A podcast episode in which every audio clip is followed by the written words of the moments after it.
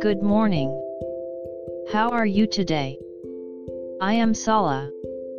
Let's start today's Bible. Today's Bible verse is John 5:21. I'll read. For as the Father raises the dead and gives life to them, even so the Son gives life to whom he will. Amen. Hebrews 9:27 Just as each person is destined to die once and after that comes judgment. The word judgment has a scary image, but those who believe in Jesus are forgiven and given eternal life no matter how great their sins are. Luke 7:50 Your faith has saved you. Go in peace.